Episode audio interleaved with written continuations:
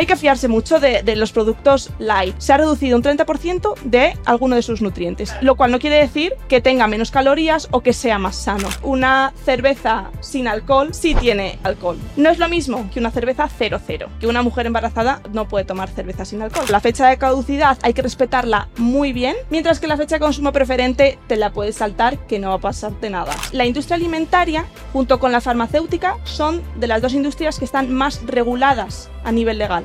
Porque al final tú piensas que es sustancias que tú te metes al cuerpo y que van a afectar directamente a tu salud y a tu organismo. Que lo diga un estudio científico no quiere decir que haya evidencia científica. ¿Puedo llevar este estilo de vida dentro de 20 años y dentro de 30? Si la respuesta es no, es que hay que hacer algún cambio. Es que luego tú aprendas a comer sano tú solo y te olvides de menús, de papeles, de dietas y de todo. Esto es de Traca, amigos. Y para Traca, esta temporada número 2 que estamos teniendo con unos pedazos de invitados que, bueno, ya los, ya los estáis viendo y los que quedan todavía. De hecho, aquí a mi derecha tengo a esta invitada, a Bea González, que es nutricionista. Ella estudió nutrición, pero es una persona que me pareció su perfil súper interesante porque no se dedica a la nutrición clínica, lo que todo el mundo pensamos, ¿no? De un nutricionista que, que bueno, pues que te lleva un estilo de, de vida, trata ciertas patologías. No, ella va por otra rama muy interesante. Ahora la vamos a poder conocer y nos va a contar cosas que todo el mundo debería saber. Así que, vea, millones de gracias de verdad por, por haber venido, porque además es que os digo, eh, le dije, oye, vea una entrevista, tal, tal, tal. Uy, sí, sí, sí, claro. O sea que, de verdad, más gente como tú. Nada, gracias a ti por invitarme. En este podcast y en esta vida. Así que, nada, bienvenida, ¿cómo estás? Muy bien, ¿y tú qué tal? Yo bien, muy bien. Y además con muchas ganas de esta entrevista porque cuando planteé las preguntas, pues me puse a investigar y digo, joder, esto no lo sabía. Y fíjate que al final llevo muchos años vinculada con el mundo del deporte, de la alimentación saludable y tal, y había ciertas cosas en la alimentación que digo, ostras, pues mira, esto, esto no lo conocía. Entonces, preparada, preparadísima para todo lo que me tengas que, que contar. Genial, encant- encantada de explicarte todo lo que pueda. Bueno, vea, eh, como decía al principio, eres, o sea, estudiaste nutrición. Pero claro, yo cuando te contacté me dijiste, bueno, yo he estudiado nutrición, pero no soy, no hago nutrición clínica, ¿no? Entonces me gustaría, por fin, que nos contaras qué tipo de, de, digamos, de labor desempeñas y por qué te decantaste por esa rama. Pues mira, en realidad la historia es muy sencilla. Yo estaba en cuarto de carrera eh, y me contrataron en Coca-Cola en una beca, un programa de beca de un año en el departamento de comunicación. Entonces, eh, eso me abrió el camino un poco al, mundo de la comunicación y la publicidad en torno a la salud, la alimentación, la industria alimentaria.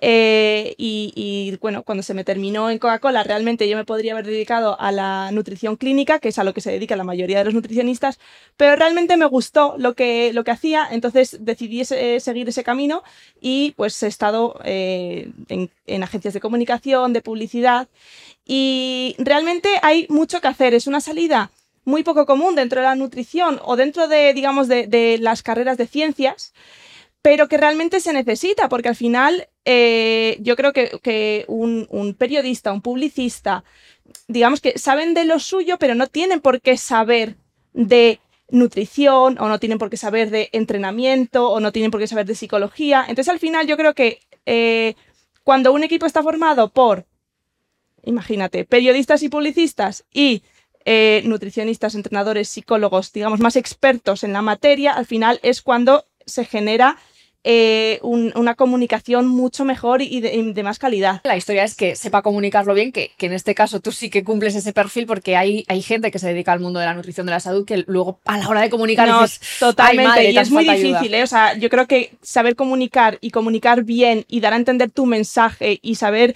eh, a qué audiencia te diriges, no, no hay que hablar igual a, a un niño que un adolescente, que una persona mayor, eso es muy complicado. Por eso yo creo que la complementación entre el periodista publicista y ya un experto en la materia es, es lo óptimo en, en un equipo de trabajo. Exacto, sí, como un poco para, digamos, coger ese mensaje y decir, vale, esto está muy bien lo que cuentas, pero lo tiene que entender la gente. De todas formas, eh, tu perfil, o por otra de las cosas por las que me llamó la atención fue precisamente porque lo que explicas, lo explicas, o sea, das mucha infor- información muy interesante y de mucho valor, pero para que lo entienda todo el mundo. O sea, es una información, pues eso, para todos los públicos, una película Exacto, cine, de- ¿sabes? de eso es de lo que trato. También es cierto que eh, muchos de los consejos eh, son para eh, población general. Entonces, eh, a veces cuando generalizas puedes cometer errores, pero bueno, también la gente tiene que entender que cada persona es un mundo y que no, se, no pueden extrapolar todo lo que se dice a ellos mismos. Pero bueno, Claro. al final son consejos generales. Exacto, eso es entendiendo que no, que no, que, que- que quizá pues su caso particular no va a cumplir eh, eh, o no va a ir por, por ahí. Bueno, me has hablado, eh, Bea, del tema de la beca en Coca-Cola. Y bueno, claro, yo me pregunto muchas veces, porque Coca-Cola es, pues es una industria que, digamos, no, no, no llama la atención precisamente por sus productos saludables, vamos a decirlo así. Entonces, para una persona que pues estudia nutrición, cosas relacionadas con la salud, etcétera, además que te ibas a dedicar en principio a la nutrición clínica enfocada al ámbito deportivo, o sea, cuando tuviste la oferta o en el momento en el que te, coge- que te cogieron, ¿no pensaste algo así como, joder, ¿no te entraron como dudas éticas o alguna cosa de estas? Pues eh, realmente no. Sí tengo gente que me lo planteó, vea, eso no sé si es muy ético y demás, pero yo, yo personalmente no lo pensé así. Pensé que era una oportunidad buenísima en la que independientemente de que eh, a ti te guste o no te guste sus bebidas o las recomiendes más o las recomiendes menos o no las recomiendes, yo creo que trabajar ahí eh, a mí me dio muchísimo eh, conocimiento, apertura de cabeza, ves realmente lo que hace, lo que puede hacer un nutricionista en la industria alimentaria, porque realmente a ti te dicen, uh, la industria, los ultraprocesados, azúcar, grasas y todo, todo tachado. Pues no, realmente un nutricionista tiene mucho que hacer en la industria alimentaria,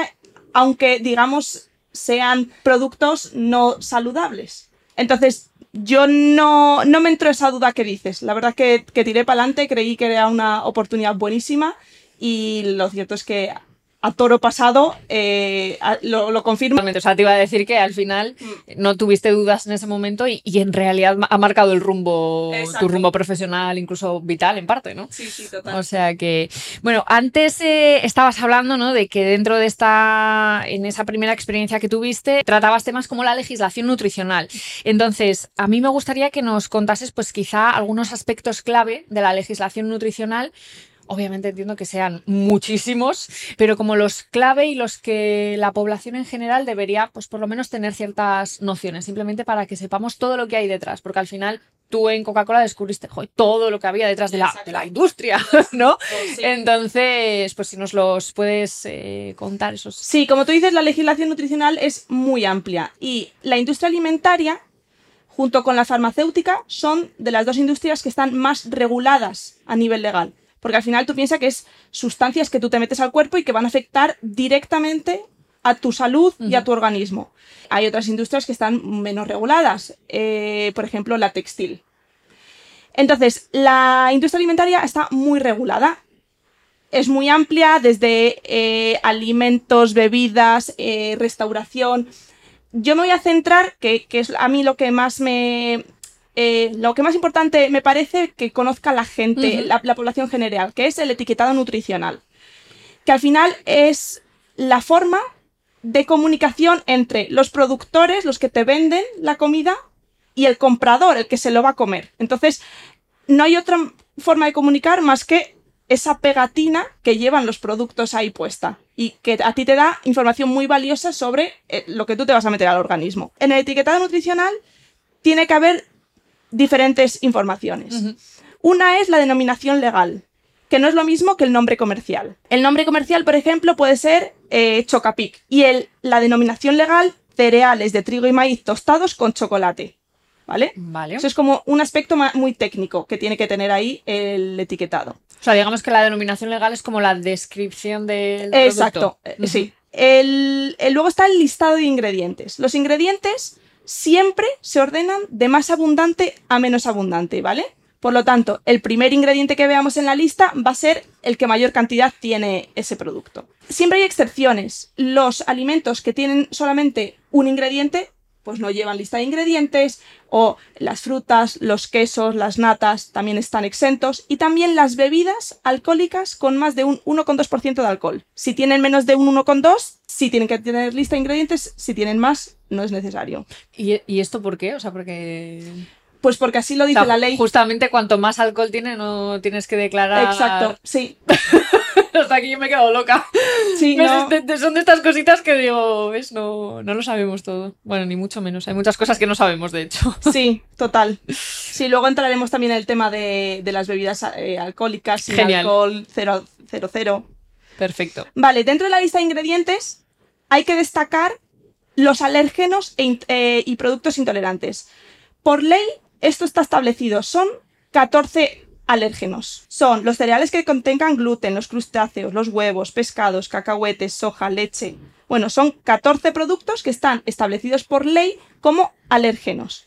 Si estos se encuentran en el, en el, en el producto y, por lo tanto, en la lista de ingredientes, hay que destacarlos de alguna manera, ya sea con la tipografía, con un color o con un tamaño diferente al resto de ingredientes. Vale. Para que a simple vista la gente lo vea y sepa que, eh, ojo, si yo soy alérgica a, a los cacahuetes, pues que lo vea más fácilmente.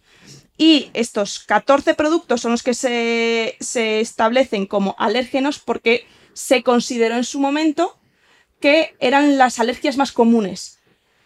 Entonces ahí englobas la mayoría de las alergias alimentarias. Claro, porque justo estaba pensando cuando has dicho 14 alérgenos, digo, como estamos que cada vez se nos surgen más intolerancias, más alergias, más, más tal, digo, no sé hasta qué punto. Claro, entiendo que la persona que es al- alérgica a algo que no está dentro de esas 14 cosas tendrá que estar mirando como con lupa la, la Toda la lista de ¿no? ingredientes, Porque exacto. es esto hace muchos años que se, que se hizo esa lista de los 14, o sea, quiero decir, o se va ah. actualizando eh, a medida que, bueno, pues van haciendo, yo que sé, más estudios y van diciendo, oye, pues es que hay mucha gente que está desarrollando una alergia que no está incluida aquí. Pues eso, ahí me pillas. No lo tengo claro, pero que yo sepa, ya hace muchos años que no se actualiza Que esta no se lista de los 14. Ujú. Sí, pues exacto. Igual habría que hacerlo, porque efectivamente las alergias se van modificando. Hoy en día se ha visto que hay más alergias que eh, hace 50 años, con lo cual, pues mira, no estaría mal igual revisarlo. Sí. Sí, pero bueno, lo que tenemos ahora es esto. Son estos, Y exacto. digamos que esos 14 alérgenos son los que de alguna manera en la etiqueta tienen que, estar resaltados para que se vean a, a simple vista. Normalmente se suelen poner en negrita, pero ya te digo que puede ser con otro color, otra tipografía y otro tamaño. El etiquetado nutricional también tiene que tener eh, la cantidad neta, pues si es eh, en volumen, si es un líquido en volumen, en eh, litros, mililitros o centilitros, y si es un alimento, pues en- un alimento, eh, masa, kilos o, o gramos. Eh, también tiene que aparecer la fecha de caducidad o de consumo preferente, que no es lo mismo. La fecha de caducidad es cuando un alimento si pasa esa fecha indicada, puede empeorar a nivel de salud, a nivel microbiológico. Mientras que el- eh, la fecha de consumo preferente, el consumir ese alimento es sano, no te vas a poner malo, pero si pierde, si puede haber perdido algunas propiedades, exacto. Pues te puede saber un poco más rancio, te eh, puede estar menos crujiente, pero es sano, es saludable comerlo. Vale, o sea que digamos que nos podemos poner malos, por así decirlo, si ha superado la fecha de caducidad, pero no la de consumo exacto. preferente. Por eso la fecha de caducidad hay que respetarla muy bien, mientras que la fecha de consumo preferente te la puedes saltar, que no va a pasarte nada. un poco puede que- orientativa. exacto, y puede que no te guste tanto el alimento, pero es sano, sabes que es sano. También algunos alimentos en, la, en el etiquetado tienen que indicar la conservación y utilización. Por ejemplo, en, guárdalo en un espacio seco y a oscura, si- sin luz. Creo que eso. ¿Sabes de esa verdad, frase o sea, típica? eso yo creo que no lo leemos Eso no, lo nunca. cumple, eso no lo cumple nadie seguramente, pero eh, sí, si hay, hay una pauta específica de almacenamiento, debe estar puesto en el etiquetado también. ¿Y qué, qué consecuencias tiene, eh, digamos, que no respetemos esto, ¿no? Porque hay veces que te ponen conservarlo en un, en un lugar fresco y seco a máximo no sé cuántos grados y digo, madre mía, es que yo cómo puedo controlar eso en mi Ya. casa. Entonces digo, no sé hasta qué punto el alimento, lo que sea, se, se, Bueno, se pone pues mal o... eh, que se oxiden las grasas o, se- o que se pierdan también eh, algunos eh, vitaminas o minerales. Por ejemplo, el aceite de oliva, si te fijas, casi siempre viene en o en lata opaca o en un o en un envase de plástico oscuro Sí. Eso es para que no entre la luz. Y de hecho, si no me equivoco, en el aceite de oliva eh, creo que pone esa de conservar en un lugar eh, sin luz. Es para eso, para Ya, que no se pierdan pues las propiedades de, eh, del, del aceite. Tal y como está el aceite, mejor que no se pierdan las No, propiedades. te no, quiero no, decir. exacto, hay que conservarlas, Vamos a guardarlo en un lugar a no estamos para desperdiciar aquí propiedades. Total, total. El alcohol. Vamos con la gradación alcohólica. La gradación alcohólica en el etiquetado hay que ponerlo si es más de un 1,2% de alcohol. Si es menor, no tienes por qué declararlo. Solamente si es eh, más de un 1,2%, ¿vale? Lo cual también es curioso porque, por ejemplo, hay personas o que, que no quieren o no deben eh, beber alcohol, por ejemplo, una mujer embarazada, y que una cerveza sin alcohol sí tiene alcohol. Ahora entramos más en detalle en eso si quieres. Eh, Claro, esto, esto me parece curioso porque estamos hablando de gente, hay gente que es porque no quiere beber alcohol, pero es que luego hay gente que realmente no puede, veas embarazadas o gente incluso que está con algún tipo de medicación Exacto. que pueda que puede intervenir, ¿no? Eh, o interferir, perdón, con el alcohol. Entonces, claro, ahí que estamos como entrando un poco en temas de salud, ¿no? No sé hasta qué punto un 1,2 es muchísimo alcohol o Ya. no, porque tampoco entiendo mucho, pero sí que ahí sí que me surgen esas dudas de joder, que es nuestra salud, ¿sabes? Ya quiero decir. Ya, sí, total. En esos casos, pues, no te la juegues, no, no bebas, pues en este caso, cerveza. O en caso de beber cerveza, hay, hay que diferenciar entre cerveza 00 y cerveza sin alcohol. Que si quieres luego ahora, hablamos. ahora sí, vamos Perfecto, luego, en- entramos en ello. De todas formas, la gente que esté viendo este podcast o que lo esté escuchando, ya sea la plataforma que sea, después de esto ya no hay excusas, te quiero decir. Eso. o sea, ya se, se dan por enterados. Y ya por último, en el etiquetado nutricional tiene que entrar la típica tablita de eh, información nutricional, Vale. en la que aparecen las calorías, eh, la cantidad de grasa, grasa saturada, eh, hidratos de carbono, azúcares, proteína y sal. Y luego hay otros que son voluntarios, como la grasa monoinsaturada, la poliinsaturada, eh, la fibra alimentaria, vitaminas y minerales, pero eso ya es voluntario. Ah, eh, la empresa, si quiere, lo, lo pone esa información y si no, no. Fíjate todo lo que nos has comentado, ¿no? De toda la, la información que pueda haber o no, porque dependiendo ¿no? del, del alimento, del producto, pues eh, hay cierta información que hay que incluirla obligatoriamente y otra que no. Todo lo que nos has contado en una cosa así de nana. Sí, claro, sí, muchas veces digo, es que hay que verlo con lupa, o sea, porque yo todavía tengo bien la vista. Bueno, llevo lentillas, tampoco la tengo muy bien, pero, pero digo, una persona mayor que tiene que sacar la lupa para ver lo que se está metiendo al Sí, cuerpo. total, total. Que- Y luego también no solo hay que ver esa tablita, esa tablita está muy bien porque te da información de cuánta energía te va a aportar el alimento y cuántos nutrientes, Ujú. Pero yo siempre digo, eso hay que complementarlo con la lista de ingredientes que comentábamos arriba, porque puede tener muchos eh, hidratos de carbono, o no, mejor del revés, puede tener pocos hidratos de carbono, pero esos pocos hidratos de carbono pueden ser puros azúcar. Claro. O puede, o al contrario, puede tener muchos hidratos de carbono, pero de los cuales mucho es fibra o eh, hidratos de carbono complejos que, que son mm, mejores que los hidratos de carbono simples. Entonces, al final es importante saber la información nutricional, pero de qué, de qué ingrediente también procede. Claro. Y otra cosa que, mm, que, que a mí, o sea, no sé si esto entra, yo lo he metido dentro del paquete legislación nutricional, pero fue porque, como te decía, bicheando tu, tu perfil de Instagram, vi el tema de, oye, las etiquetas de la fruta se pueden comer, y yo dije, ¿cómo perdona? o sea, ¿qué es esto? Entonces, claro, me gustaría que nos explicases un poco, ¿no? Que había una regulación europea que hablaba del tema pegatinas. Y digo, hostia, esto la gente lo tiene que saber. las etiquetas de, de las frutas, verduras y demás no están hechas para ser consumidas, pero la regulación europea se encarga y te protege de tal forma que si tú te la comes por error sean inocuas para tu salud. ¿Y cómo te protege a nivel legal? Pues es obligatorio que sean de productos reciclables, compostables o comestibles. Es decir, generalmente se hacen de plástico de papel o de fécula de patata. ¿Vale? Entonces, es importante saber que no están hechas para ser consumidas, pero si por error te la comes, va a ser inocua para tu salud. ¿Vale?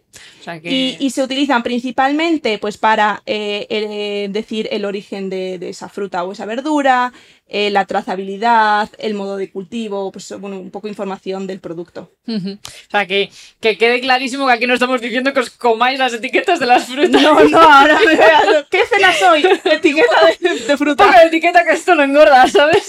No, no, es por si acaso, por error, alguien las consume. Bueno, pues que sepáis que no os va a pasar nada, pero que no intentad no comeroslas. Exacto, exacto, total. Bueno, ahora eh, estábamos con el tema del etiquetado nutricional y, y dentro, digamos, de esas etiquetas, muchas veces, eh, no solamente la parte posterior, que digamos que es como lo que hemos analizado ahora más, Exacto. en la parte de delante muchas veces te pone, oye, pues mm, bajo en calorías, light, eh, sin azúcares, tal. Entonces, me gustaría que, mm, que nos comentaras esas denominaciones o esa, ese etiquetado que hacen ¿no? de- del producto y qué implicaciones tiene. Quiero decir, ¿qué significa realmente que un producto sea light o que sea sin azúcares o que sea eh, mm, alto en proteínas o bajo? Todas estas cosas. Lo más, también lo más interesante. Vale, sí. eh, Todas esas frases que tú dices, que, que realmente son un poco para llamar la atención del consumidor, se llaman declaraciones nutricionales. Y como te digo, también está muy regulado a nivel legal. Em, por ejemplo, light. Light significa que alguno de sus nutrientes se ha reducido al menos un 30% en comparación con un producto similar. Vale. Es decir, que tiene un 30% menos de azúcar, o que tiene un 30% menos de grasa, o que tiene un 30% menos de proteína. ¿Qué pasa?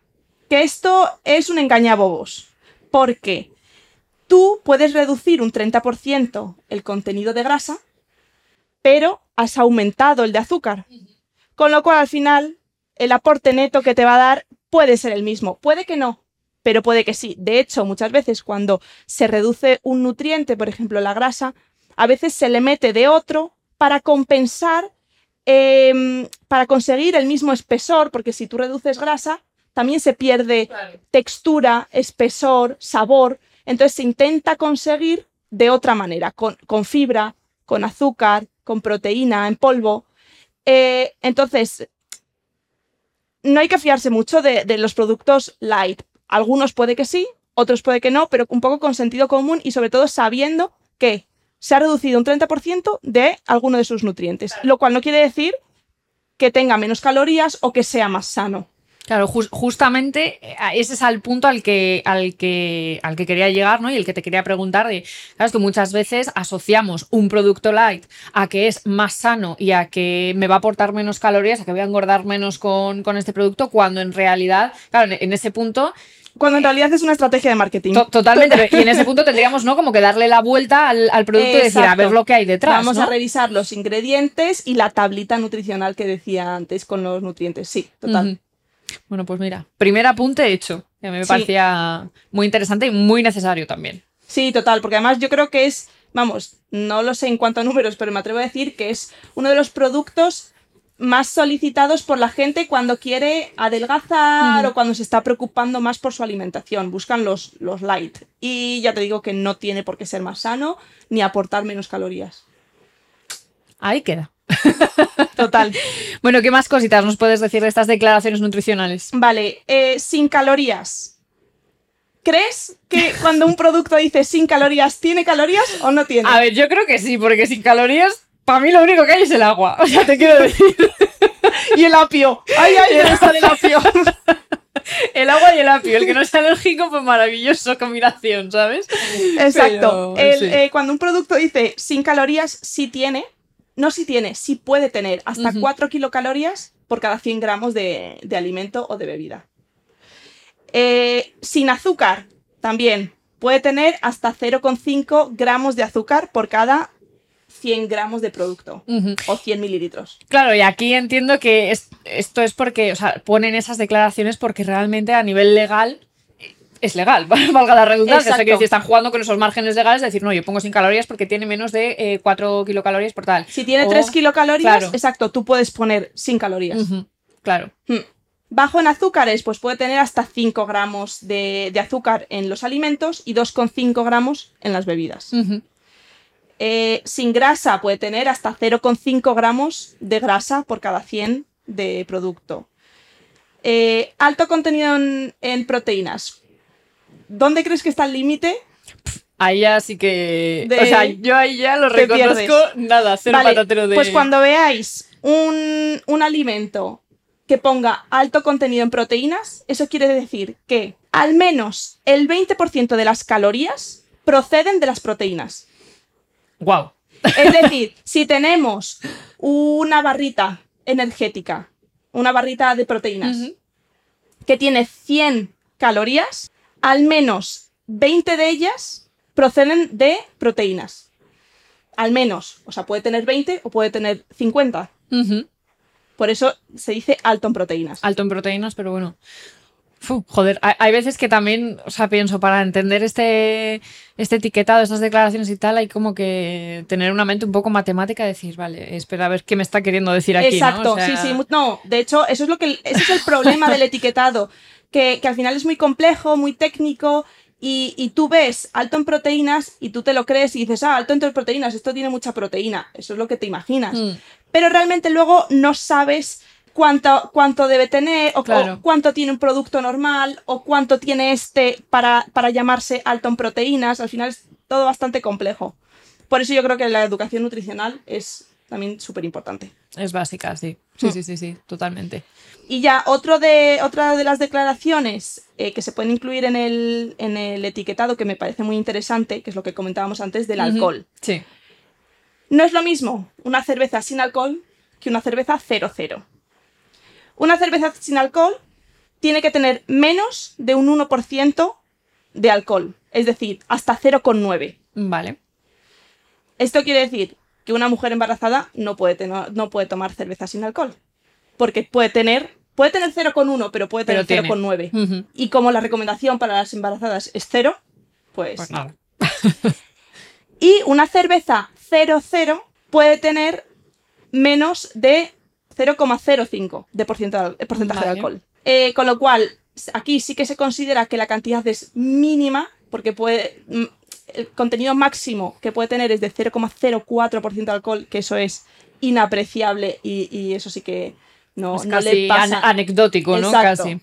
Eh, con lo cual, eso sí que es una cantidad segura pues para personas que, que incluso no, no puedan beber alcohol. Vale, o sea Sí, que, sí. conclusión, si estás embarazada o eh, tomas algún tipo de medicación o tal, Siempre Cero, la, ce- cero. la cerveza 00. Cero, exacto. cero. Sí. vale, porque la de sin alcohol, pues eso. Bueno, algo, sí. algo tiene. Que si eres una tiene. persona sana y, y- y no estás embarazada, no tienes eh, eso, medicación ninguna o tal, patología bueno, pues no, ni nada. no vas- no supone mayor problema eh, to- eh, tomarte un 0,9% de alcohol. Pero, eh, pues eso, siempre hay eh, casos que, que no se puedan permitir ese porcentaje. Claro, claro, por, por muy bajo que sea, Exacto. realmente. Sí. No sé si tienes alguno más que comentarnos de estas declaraciones nutricionales. No, ya Porque, con eso yo creo que mm, es como los- las más eh, llamativas. Pues porque hablando precisamente de, de- de esto, ¿no? Que ya lo has comentado un poco, claro, yo digo, Jolín, tú a mí me lo estás explicando y, y yo hay algunas cosas que pues ya conocía, por lo que te decía, ¿no? Pues porque siempre he tenido un estilo de vida ligado al deporte, saludable y tal, Hay- pero hay otros muchos que no. Y sobre todo hay cosas que aún me las has explicado y ha sido como, espérate, que proceso la información que me estás diciendo, por ejemplo, lo de las proteínas, me he quedado como el meme este de la señora Así ¿Sabes? Lo, de las matemáticas que va saliendo números diciendo, madre mía, ¿qué está pasando? Pues me he quedado un poco así. Y, y entonces, claro, tú has hablado de una cosa muy importante que es, claro, el, etiquetado y las declaraciones nutricionales están muy bien, pero la gente tiene que entenderlo, que además Sí. volvemos al primer punto de necesitamos que, vale, haya una comunicación en salud, en nutrición y tal, pero el mensaje tiene que llegar de manera clara al consumidor. Total. O sea, tiene que ser para todos los públicos. Entonces, mm, no sé si tú, Bea, tienes alguna idea o, o- o piensas de qué manera se podría mejorar esa educación nutricional. Que incluso, bueno, mejorar o, o implantar, porque O implantar. prácticamente no hay. Bueno, yo creo que la educación nutricional debería ser casi una asignatura en, en el- los colegios. Y si no es una asignatura, que sea una asignatura compartida con eh, psicología o, ¿sabes? Al final son temas de, de nuestro día a día que nos va a afectar directamente a nuestra salud. Eh, pero en cuanto a la comunicación en salud, para mí tiene que ser basada en evidencia científica, clara y fácil de entender, porque si se basa en evidencia científica, pero no consigues el objetivo de llegar a la gente, para mí es como si nada.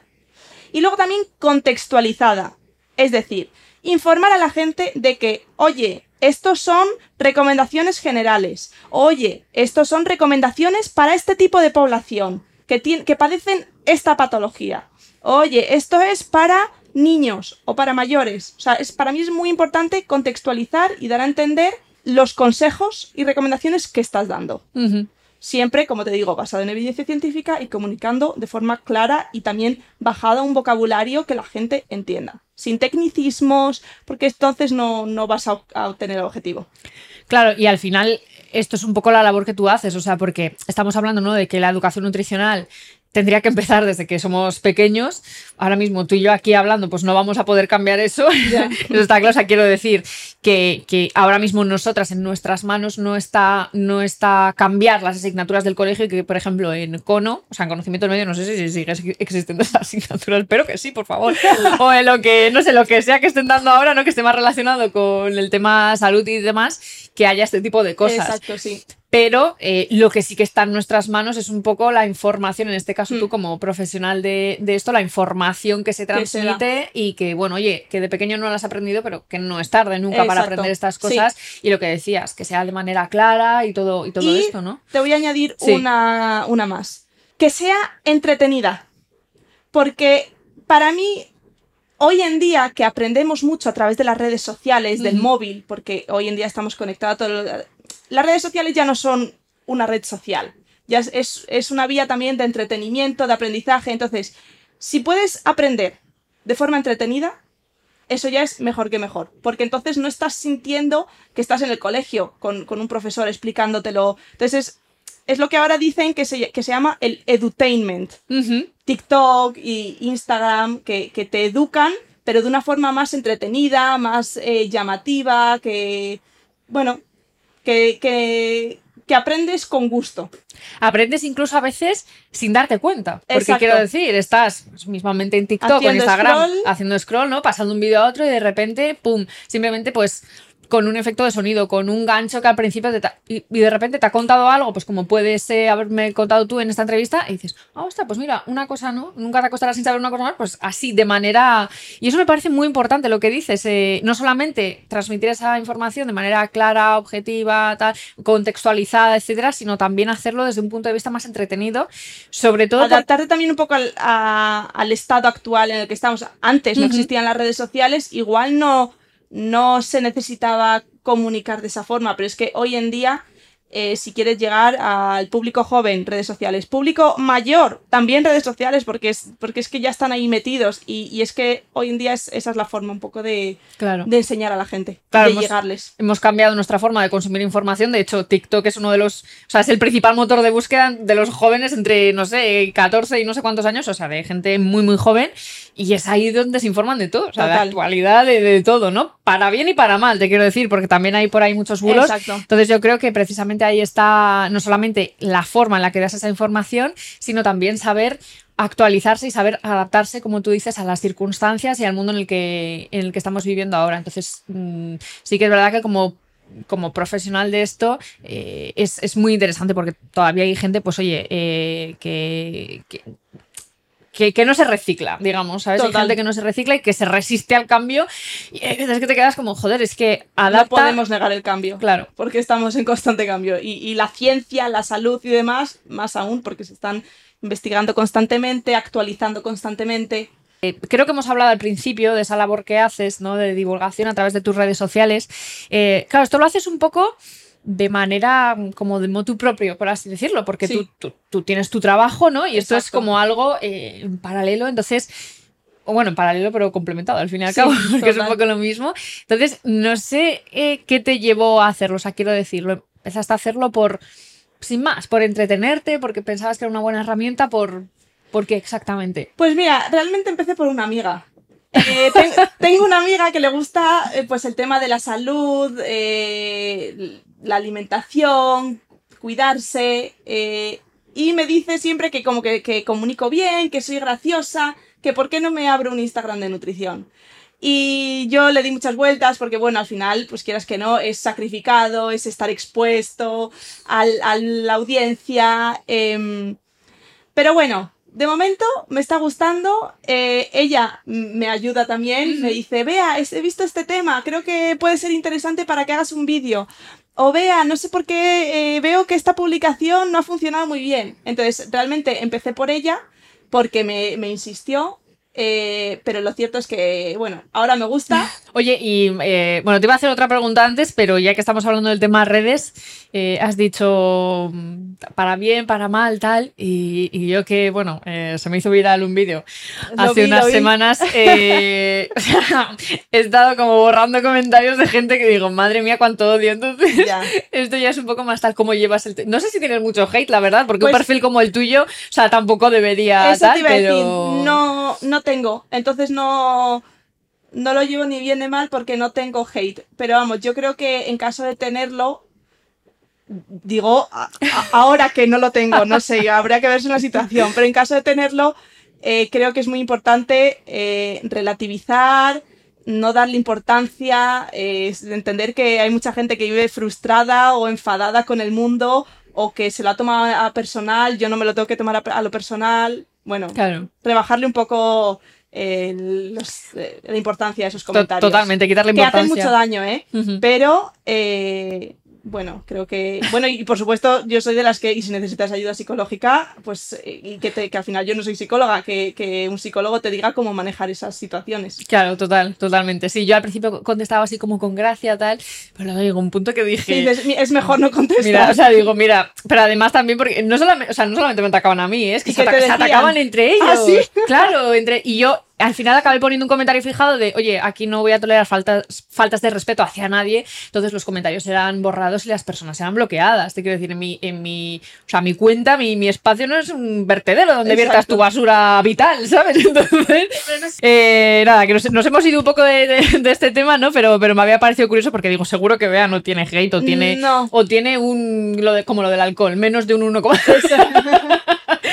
1,2%. Para terminar un poco el tema este de eh, divulgación en salud, nutrición y demás en redes sociales, ya nos has comentado cómo hacerlo bien, pero me gustaría que le dijeras a la gente cómo distinguir una fuente, es decir, porque ahora tenemos tanta información. Yo precisamente ayer eh, estaba viendo en el perfil de una persona que también es nutricionista, coach y tal, que estaba desmintiendo un vídeo que hablaba sobre la dieta keto y tal, no voy a entrar en ello, pero que estaba desmintiendo lo que decía otro profesional. Entonces era como, tío, es que los, o sea, no, no estás mostrando estudios, estás diciendo un poco tu parecer. Ya. Y sin embargo estás diciendo que esto es peligroso y estás confundiendo a la gente. Entonces, claro, yo en ese punto digo, vale, yo entonces estoy siguiendo a los buenos o estoy siguiendo a los malos. ¿Cómo distinguir una fuente fiable de una fuente que no lo es tanto?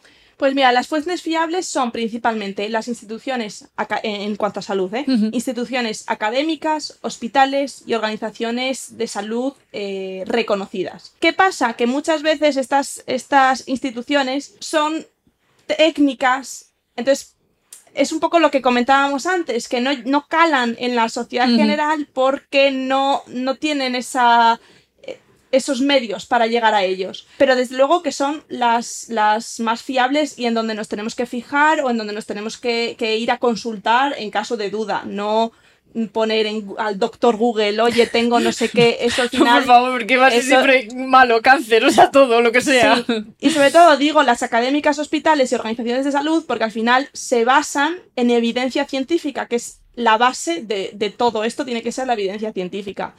Pero también es muy importante la fecha de publicación. Como te digo, en ciencia se está avanzando constantemente, se, se descubren nuevas cosas, se anulan eh, hipótesis antiguas y demás. Entonces es importante también tener en cuenta la fecha de publicación, porque a lo mejor eh, incluso la OMS pudo sacar hace 20 años un, un documento en el que decía que se permitía hasta el, me lo voy a inventar, hasta el 30% de azúcares y hoy en día dice que hasta el 20% de azúcares. Claro. Entonces, no quiere decir que no- antes no debiéramos fiarnos de, de la OMS y ahora sí, no, simplemente que lo que se, con el conocimiento que se tenía en aquel momento, eso era lo que se debía hacer y con el estilo de vida de aquel momento. De aquel momento. ¿Qué pasa? Que nosotros cambiamos nuestro estilo de vida, nuestro estilo de, eh, de relacionarnos, de la alimentación, del deporte. Se cambia también la ciencia, entonces es- se van actualizando los documentos y las, y las investigaciones. Entonces siempre hay que ver también un poco eh, lo, cuanto más reciente, mejor. Cuanto más reciente mejor, e ir a esas, eh, A esas fuentes. a esas fuentes Sí. fiables. Porque luego también yo siempre tengo ahí un poco eh, el doble sentimiento de hay que basarse en estudios científicos y eso por supuesto, pero que lo diga un estudio científico no quiere decir que haya evidencia científica. Claro. Entonces, al final, estudios científicos hay muchos y, y- y seguro que encuentras alguno que si te tomas eh, 10 cookies al día puedes estar perfectamente sano. Seguro, o sea, me lo estoy inventando, pero seguro que lo hay. ¿Qué pasa? Que no hay que buscar un, un estudio científico aislado. Claro. Hay que buscar más la evidencia científica. Y esa evidencia científica, por lo general, siempre pues, la, la reúnen pues, estas eh, organizaciones e instituciones científicas. Perfecto, bueno, pues ya sabemos dónde ir para, para tener esa información, por lo menos la más fiable posible y esos tips que nos has dado para, para ello.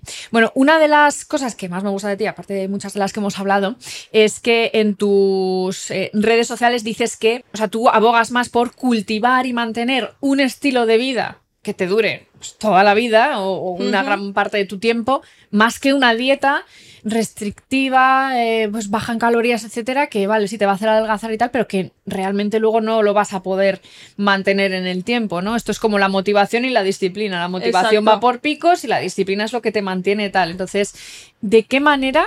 Ya sé que es una pregunta que, claro, esto implica muchas cosas, pero ¿de qué manera eh, podemos cultivar ese estilo de vida saludable en lugar de ir, pues eso, a trompicones? pues ahora una dieta para tal, otra dieta para, para cuál, ¿no? ¿Cuál- ¿Cuáles serían, digamos, como las, las bases o los básicos de esto? Pues mira, eh, que sea un estilo de alimentación y de vida en general, ¿vale? Que tú te preguntes a ti mismo, ¿puedo llevar este estilo de vida dentro de 20 años y dentro de 30? Si la respuesta es no, es que hay que hacer algún cambio. Y si la respuesta es sí, ese es, ese es el camino. Siempre dentro de unos parámetros eh, saludables, obviamente. Pero eh, las dietas restrictivas son estas que, que te generan más ansiedad, más eh, deseo por lo prohibido y que al final duras un mes o dos con ellas. Es que no puedes durar más. Entonces, yo, mi filosofía es, está muy bien eh, trabajar con nutricionistas que, que te enseñen a pautas saludables, a comer, mm, digamos, mejor, a incorporar alimentos que, que a lo mejor antes no tenías, que te hagan, digamos, una dieta o, o un menú, a mí no me gusta llamarlo dieta porque Mm. la gente asocia dieta a algo mm, ya negativo y restrictivo, Sí. pero bueno, que te marque ahí un poco el camino, que te oriente, pero la idea es que luego tú aprendas a comer sano tú solo y te olvides de menús, de papeles, de dietas y de todo.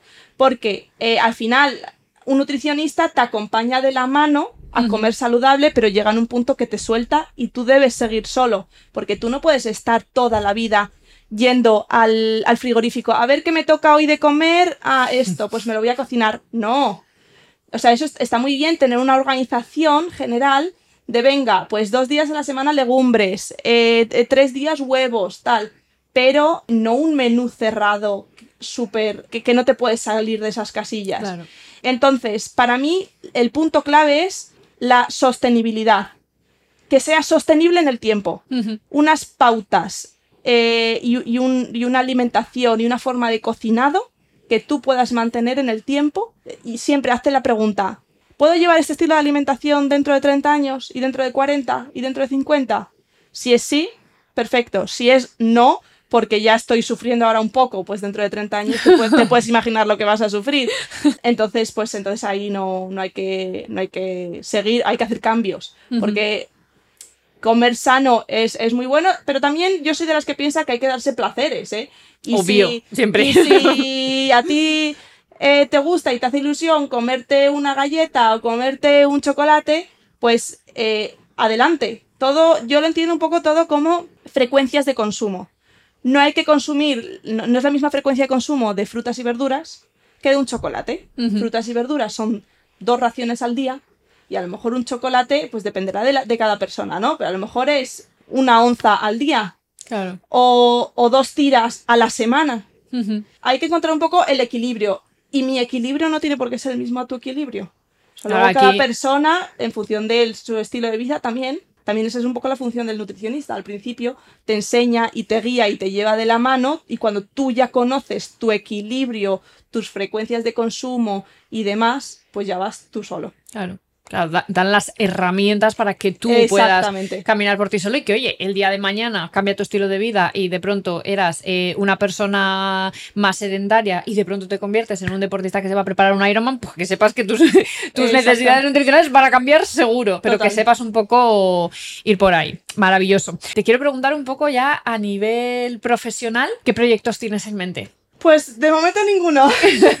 Seguir Nada. con lo que tienes que no es poco, de Sí, hecho. nada, seguir un poco con lo que tengo, seguir, a mí me gusta mucho aprender, entonces pues seguir aprendiendo de nutrición, de comunicación, de publicidad y seguir también con mis redes sociales, que, que al final es como mi, mi mini proyecto que tengo, que tengo ahí, que voy publicando cositas, consejos y tal. Y, y eso, en principio eso. Que no es poco, ya te Que digo que, poco, o sea, sí. tener un trabajo a tiempo completo y luego eh, tú, que, que dices mini proyecto, pero que es, al final es. Que le- al final le dedicas mucho tiempo, No, ¿eh? es, como un tamagotchi. Total. O sea, Bueno, como no lo alimentes te muere. Sí, sí. y ya es como para Sí, levantarlo sí. luego otra vez. Y pensar ideas, eh, hacer las, las publicaciones, investigar, Sí, porque sí. sí. sí, al final lleva su tiempo, pero bueno. Bueno, por lo menos lo disfrutas, que es lo Sí. importante, así que Sí, sí. maravilloso. Oye, Bea, muchísimas gracias. Creo Gracias que eh, creo que ha sido una conversación muy interesante en la que espero que todo el mundo haya aprendido. Yo personalmente he aprendido mucho más de lo que cuando estaba buscando información para preguntarte y lo que había hablado contigo y demás, he aprendido todavía más. O sea que me parece que, en serio, la labor que, que haces, que hacéis personas de divulgación de salud y demás, es esencial, es esencial y más hoy en día que, que cada vez estamos como más eh, intoxicados de información, que ya no sabemos la- cuál, cuál es la buena, cuál es la mala, etcétera. Y, y de verdad me parece esencial. Y de nuevo, gracias por, por haber estado aquí en, en Esto es de Traca para compartir tu conocimiento con el mundo. Gracias a ti, me lo he pasado muy bien. Pues nada, mil gracias. Y ya me despido de todos vosotros. Como siempre, ya sabéis, el próximo viernes a las 12 de la mañana, como un reloj, tendremos a otro invitado o a otra invitada sorpresa. Como siempre, os lo diré pues 24 horas antes o cuando realmente me acuerde, porque las cosas son así. Así que nos vemos en la próxima. Besazo. Chao.